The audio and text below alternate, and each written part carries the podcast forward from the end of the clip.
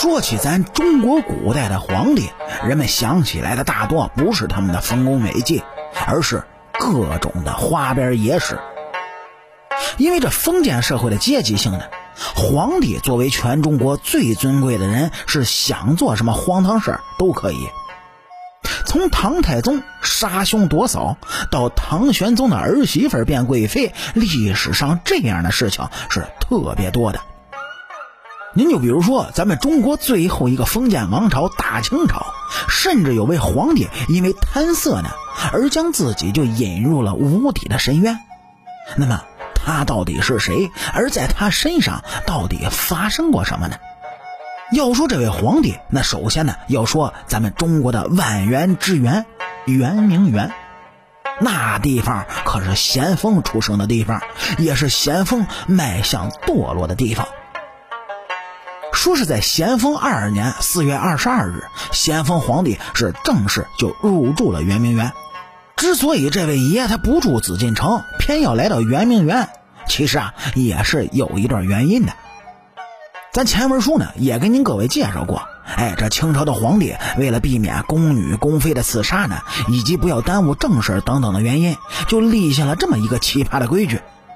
太监要将光裸的妃子抱到被子里送到皇帝的床上，在侍寝结束之后呢，太监还要将妃子哎包起来送回去。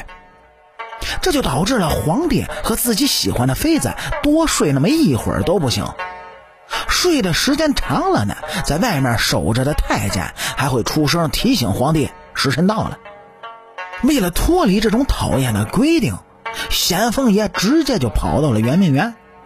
在这里可没紫禁城那么多规矩，而这位爷呢，也是彻底就放飞了自我。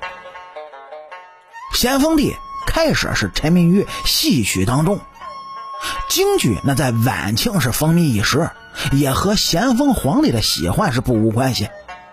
而他呢，还宠幸了四个汉族的女子，给他们赐名牡丹春、海棠春、杏花春、武陵春，号称。四春，可能是咸丰帝还有什么特殊的癖好，他是特别的喜爱寡妇曹氏，只因为他那一双完美的三寸金莲。慈禧呢，也是那个时候被咸丰发现的。一开始，慈禧进宫之后，很久不得咸丰皇帝的召见，他就买通了太监，打听了咸丰皇帝的必经之路，在路上唱歌。咸丰恰巧是最爱听歌。听到慈禧的歌声呢，便去寻找这个女子，最终啊，将慈禧就封为了懿贵人。这鸦片战争呢，是彻底打开了中国的国门。随着国门大开，鸦片烟也变成了合法的商品。咸丰皇帝开始就在圆明园吸食鸦片，还给害人的毒品起了一个很好听的名字，叫益寿如意膏。只可惜这个东西它没能益寿，只能催命。咸丰爷不仅爱抽鸦片，还爱喝美酒，不是品尝，而是大醉。